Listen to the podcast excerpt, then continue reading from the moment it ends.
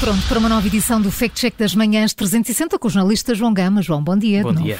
Hoje vamos falar dos meios disponíveis do Exército Português. Isto porque, de acordo com as redes sociais, não estão a ser propriamente bem utilizados. Há uma publicação que está a circular no Facebook que diz que tanques blindados que custaram qualquer coisa como 344 milhões de euros ao Estado estão a apodrecer no armazém no Barreiro. A publicação surgiu em outubro e refere-se à polémica em torno dos tanques Pandur. É sério, mas isso é um caso recente, João. Uh, uh, essa polémica, e fez uh, muita tinta correr, um bocadinho mais antiga, isto lá para início deste século, 2004, 2005. 2005 pois. Exatamente. Na altura governava Dom Barroso, o governo era de coligação entre o PSD e o CDS. Paulo Portas era o ministro da Defesa Nacional e foi nessa altura em que foram adquiridas várias viaturas Pandur 2 com o exato valor que está a ser partilhado nas redes sociais, os tais 344 milhões de euros. E bem sabemos que esta história não fica resolvida em 2005. Não? É tal tinta que corre que a Carla estava, estava a falar. Recorremos por isso aos arquivos de notícias da RTP para recordar que o negócio da compra destas viaturas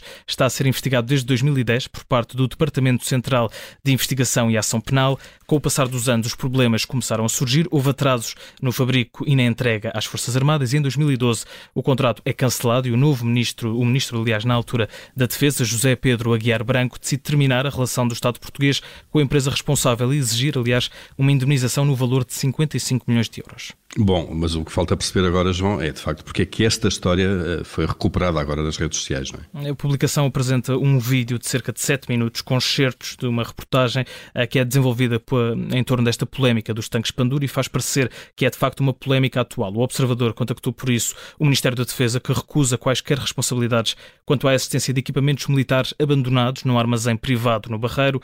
O Ministério esclareceu ainda que todas as viaturas referidas, estas viaturas blindadas Pandur, foram entregues às Forças Armadas. João, já dá para adivinhar, mas vamos ao carimbo. Um olho fechado, não é? Um é. carimbo vermelho. O Ministério da Defesa Nacional desmentiu ao observador qualquer relação com a possível existência deste uh, material antigo, neste caso as viaturas Pandur num armazém no Barreiro, como alega a publicação de Facebook. O caso remonta a 2005, é verdadeiro, mas não há qualquer relação com o que se conta nas redes sociais. Portanto, carimbo vermelho no Fact Check das Manhãs 360, hoje com o jornalista João Gama. Se não ouviu desde o início, pode fazê-lo através de podcast. A edição de hoje fica disponível dentro de instantes.